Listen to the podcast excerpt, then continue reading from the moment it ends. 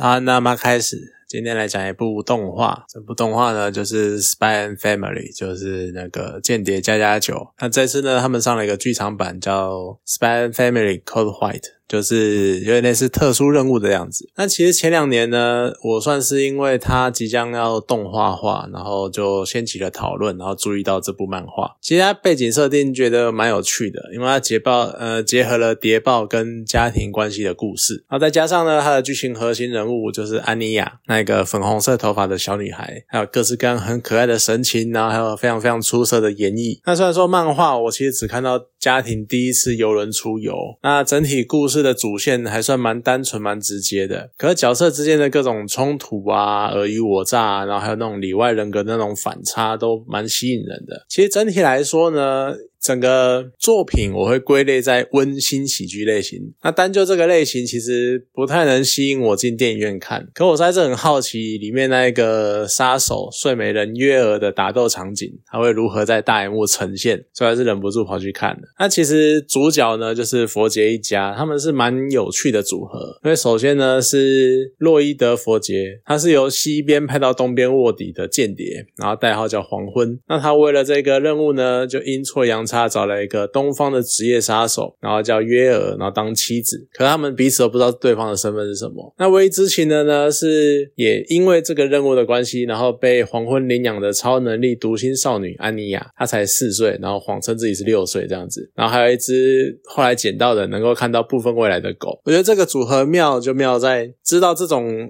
非常复杂的冲突状况的是一个不会说话的狗，然后还有话都说不好，然后还有那种超龄带娃娃音的那个四岁小孩。那家人呢，也因为彼此的理由，然后要极力维持这种表面的和平。我觉得剧情光是呈现各式各样矛盾的场景，就已经非常的有魅力了。像是那个约尔，他要在电影中就还要轻松的拉开上锁的车厢门，然后还要装成没事的样子。或者呢，他要打坏人的时候呢，他还要叫安妮亚先闭上眼睛。就是看在我们这种从上帝视角看这个故事的观众里面，算是蛮让人家会心一笑的，蛮蛮有趣的。那剧场版的故事呢？那他虽然是独立的，可是他仍旧。算是故事的中前期，所以你就可以看到，原本应该是非常冷血无情的第一间谍，然后这个黄昏呢，他在得知这个卧底计划即将终止之后，好像他隐隐约约开始有点放不下这一家人，然后有有好像有稍稍透露出一些人性这样子，就是有点不舍的感觉。那另外一方面呢，是那个约尔，他长期接受了杀手训练，然后从来没有谈过恋爱，可是他在怀疑假老公可能外遇的时候呢，他浮现了一些很微妙的情愫。你不知道他到底是担心这个家庭的崩坏啦，让他的身份没法获得呃掩护呢，还是他真的多多少少对于黄昏有那么一丝丝的情愫，就也是很微妙。那再加上呢，虽然说他可呃安妮亚他可以透过读心术然后知道一切事情，可是因为他年纪还小，所以不知道他。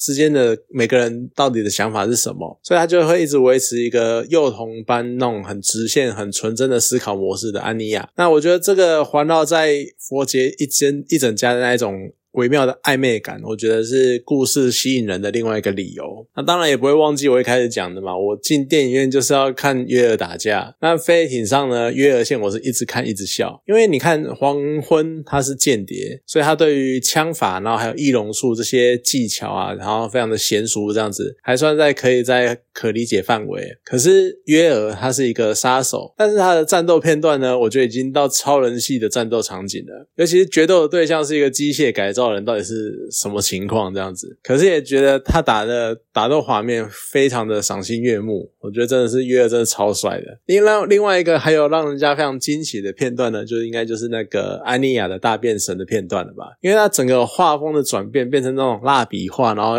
小朋友的那种画风，然后还有整个大变神的那个概念，就完全呈现了一个四岁幼童的世界观，然后还有算是童趣的部分。也许可能会有人觉得说就太无厘头，或者是有点突兀这样子。不过也请你尊重一下，这是一个四岁幼女的上厕所场景。我觉得能用。这种方式去结合现实，然后还有少女不会大便的这个传说，也是很令人佩服这个编剧的鬼才。不过，其实我最喜欢的场景反倒是接续预告片的片段的那个延伸，因为在预告片里面呢，就是有呈现一幕是黄昏，他要操控失控的那个飞艇转向，那预告呢就只有呈现他额头渗血，然后在奋力转动，转舵的那个画面，啊，他们讲说什么我一定要守护住这个地方还是什么鬼的东西。可在剧场版呢，下一幕它延伸的完整的片段却是约尔跟安妮亚都冲上来，然后一整家人呢协力的去扭转这个船舵。那当然安妮亚称不上战力啦，但是其实我觉得可搞不好靠约尔就够了。但还是一样，就是这种很简单、很直观的那种家人一齐心合作的场景，却很简单直观的打中我。我就是没办法抗拒这种场景，我就觉得哦，有这种合力一起要维持什么东西的感觉很棒。这样就真的不得不说，安妮亚的各种神情实在是太可爱了。你就完全看这部作品之前，你就会知道这部作品会红，就是因为他在卖萌。